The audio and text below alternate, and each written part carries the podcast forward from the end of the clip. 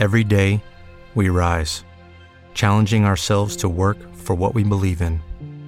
At U.S. Border Patrol, protecting our borders is more than a job, it's a calling. Agents answer the call, working together to keep our country and communities safe. If you're ready for a new mission, join U.S. Border Patrol and go beyond. Learn more at cbp.gov/careers. Bueno, nos encontramos en comunicación telefónica con Gastón Nakasato, que en el día de hoy eh, va a estar festejando 30 años de música, va a estar en Murga del Monte, eh, así en Oberá. Y bueno, y es un gusto saludarte, Gastón. ¿Cómo te va?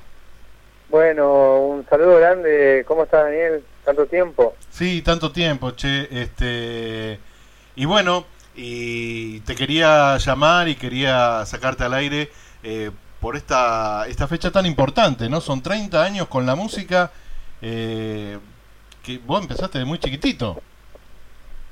Sí, eh, bueno, mañana cumplo 44 años. Ajá. Este, y comencé así como profesionalmente, se podría decir, a cobrar por tocar a los 14 años con un grupo que teníamos llamado Remember que fue un proyecto donde hacíamos un tributo a los Beatles. Con amigos del barrio y, bueno, digamos que yo era como el más avisado en ese momento acerca de, la música, de la guitarra y de, bueno, de, la conjunción este, esta de, instrumentos, de ensamble, ¿no? Batería, bajo, guitarra, voces. Che, y hacían... ¿Perdón? Sí, eh, digo, ¿hacían los covers al estilo Beatles o hacían a su forma, a su, a, a su estilo? Y mira, en principio eh, creo que la búsqueda era hacerlo más o menos parecido, eh, pero como yo era el único cantante, entonces nunca fue similar, ¿no? es decir, que de alguna forma se fue dando por la rusticidad de, de, nuestra impronta, se dio esto de, hacer como covers a nuestra manera, ¿no? Claro, claro.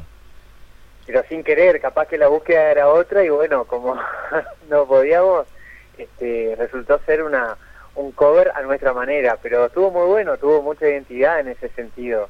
Bien, para empezar estaba bien, porque me decías 14, 15 años tenían.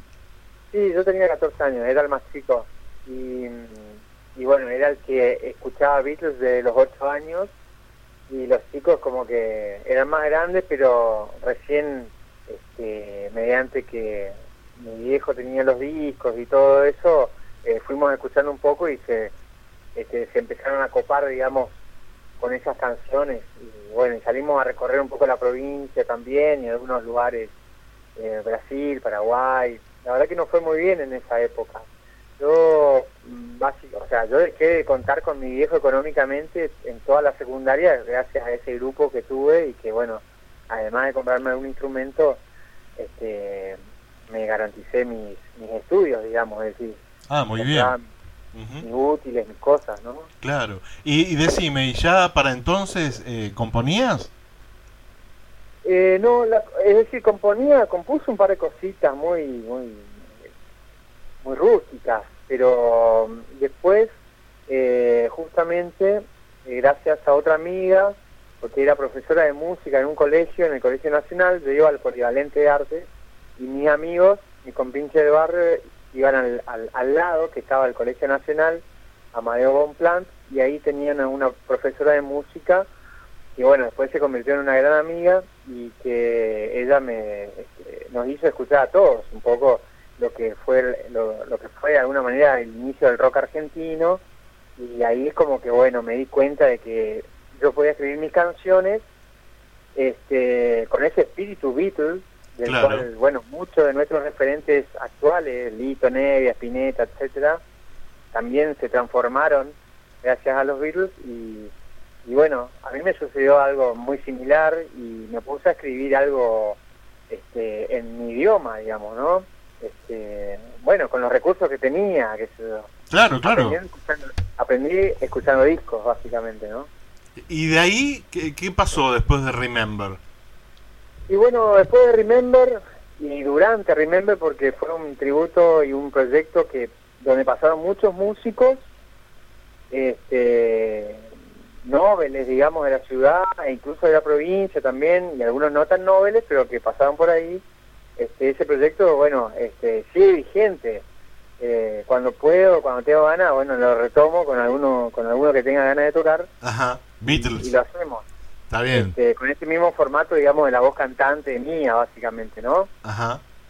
Y, y bueno, mientras duró, dura todo eso, y en esa, en ese momento, a fines de los 80, principios de los 90, eh, y ya escuchando algunas canciones de, de, del rock argentino, bueno, me pongo a componer, armamos un trío llamado Código Z, este, con un par de, uno era el batero de, de una banda muy, muy importante, del rock un poquito más duro, este, que era la banda liderada por Roger, Roger Santander, acá no verá, que se llamó Pirámide esa banda.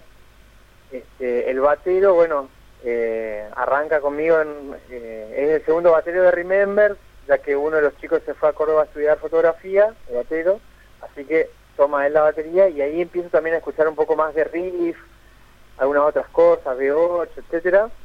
Y, y bueno, este, pongo un poquito más de distorsión en la guitarra y comenzamos a, en un trío con un bajista amigo también de, del colegio, este, armamos ese trío, Código Z, que tocábamos temas de los ratones, temas de riff, Ajá. este, soda, eh, y ahí empecé a experimentar mis, mis composiciones, algunas, ¿no? Ah, bien.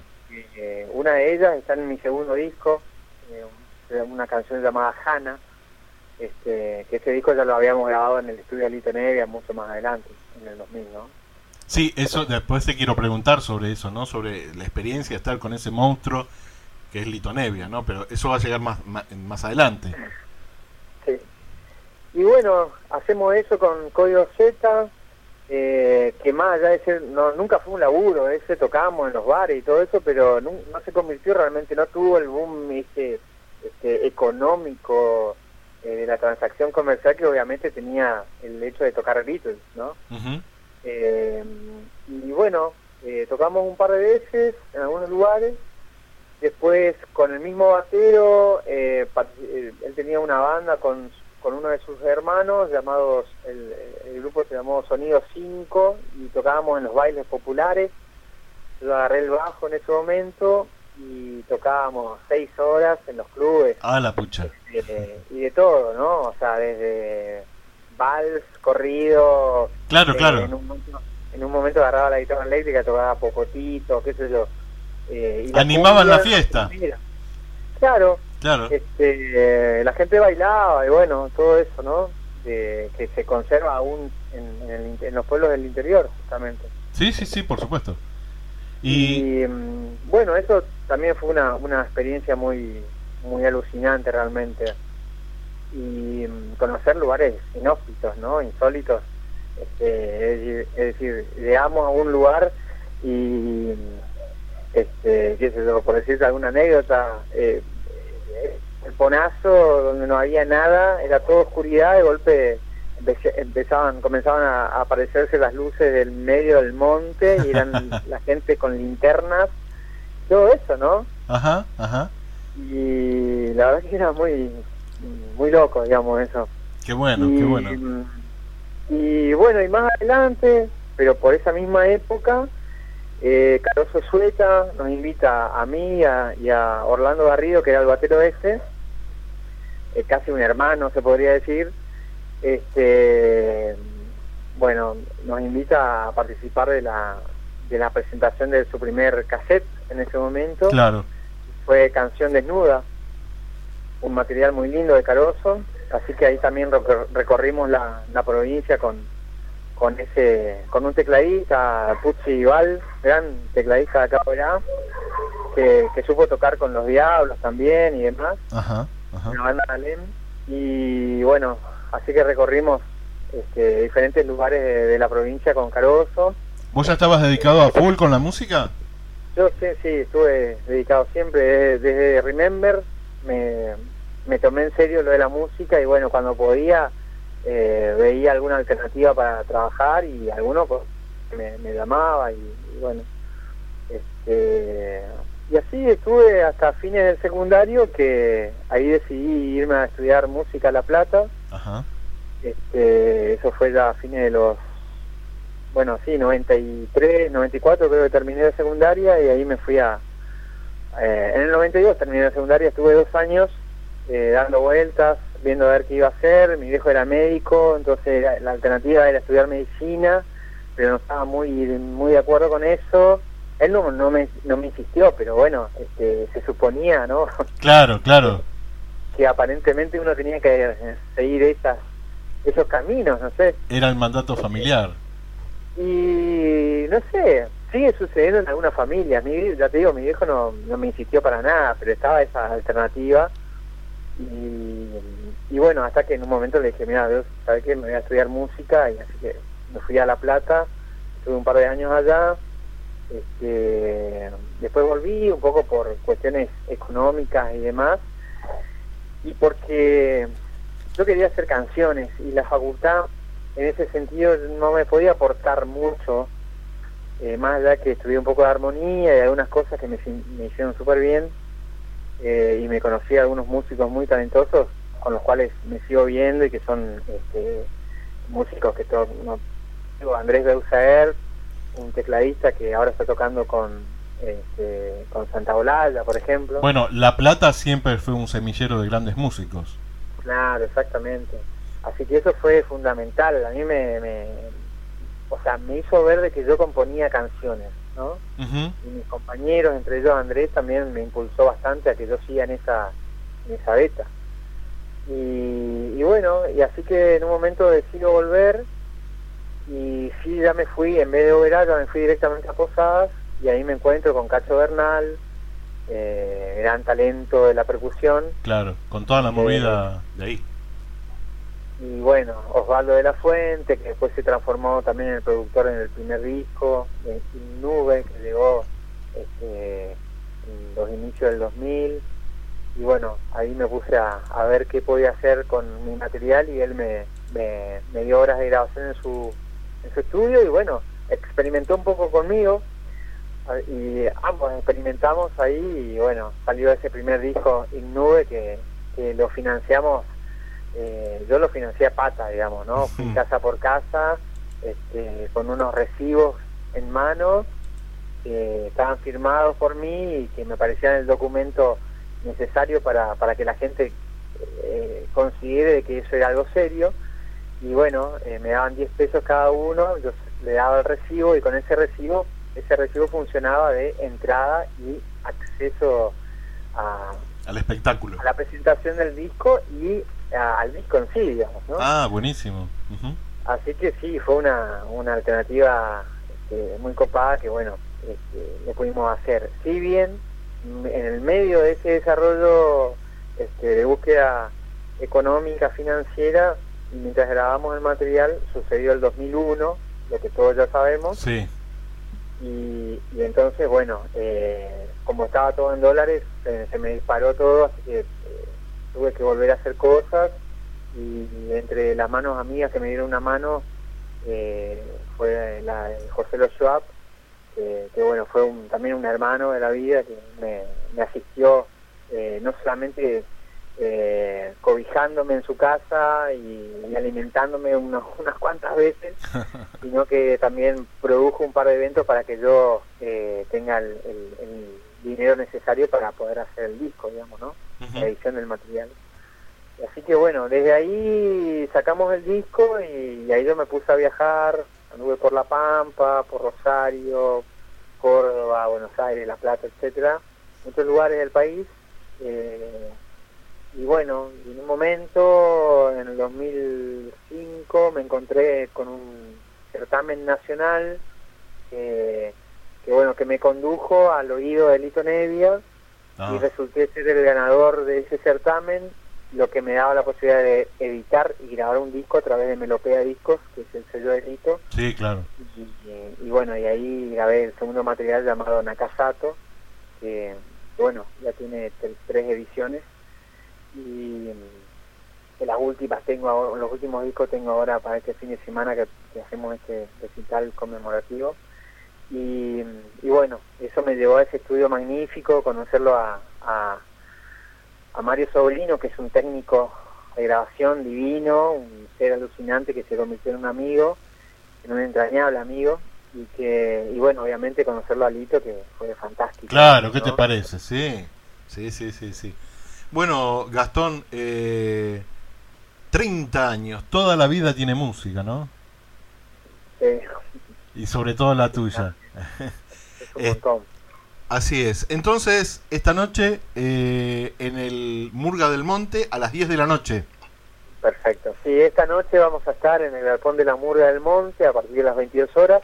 El Galpón de la Murga del Monte, que es un punto de cultura, uno de los programas a nivel nacional que, bueno, elige diferentes justamente puntos eh, del país donde eh, la cultura eh, se genera y, promueve y se difunde.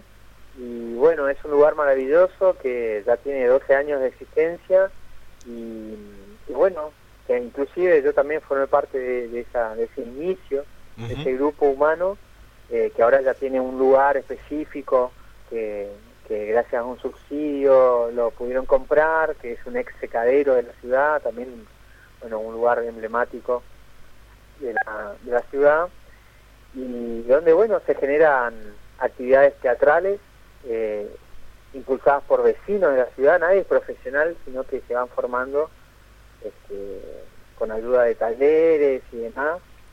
Y, y a su vez también, bueno, se consolidan algunos espectáculos de índole musical en este caso, ¿no? Ajá. Eh, y bueno, así que ahí voy a estar tocando. ¿Va a sonar algo eh, Beatles? Sí, voy a tocar algo de los Beatles. Vamos a estar con Lito D'Artois, ah, también, eh, batero también de, larga data, también, de larga trayectoria. Heredero también de, músicos, ¿no? Sí, sí, sí, exactamente. Eh, con Lito también nos conocemos de, de siempre. Y y bueno, con Lito, después está Marcos Duarte, un bajista también muy, muy copado, de Posadas, y un par de amigos de acá de Oberá, este, artistas, músicos que, que bueno, van a estar eh, sumándose a, a esta a esta noche de música, ¿no?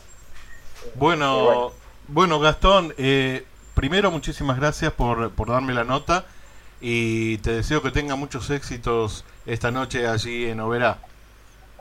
Bueno, muchísimas gracias Daniel y este, dentro de poco te voy a ir a visitar. Por favor, dale, dale, si te venís por acá tenés que venir a la radio.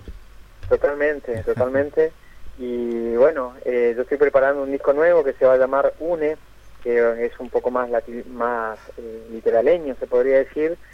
Eh, hoy voy a estar adelantando algo de esas canciones y y bueno, lo vamos a estar produciendo durante el año, así que espero que antes de fin de año podamos estar yendo a algunos lugares de la provincia, entre ellos ahí a, Banda y a Puerto Esperanza, todos esos lugares. Bueno, bueno, eh, eh, estaremos esperando ansiosos. Eh, Gastón, muchísimas gracias. ¿eh? Por favor, a vos. Gracias.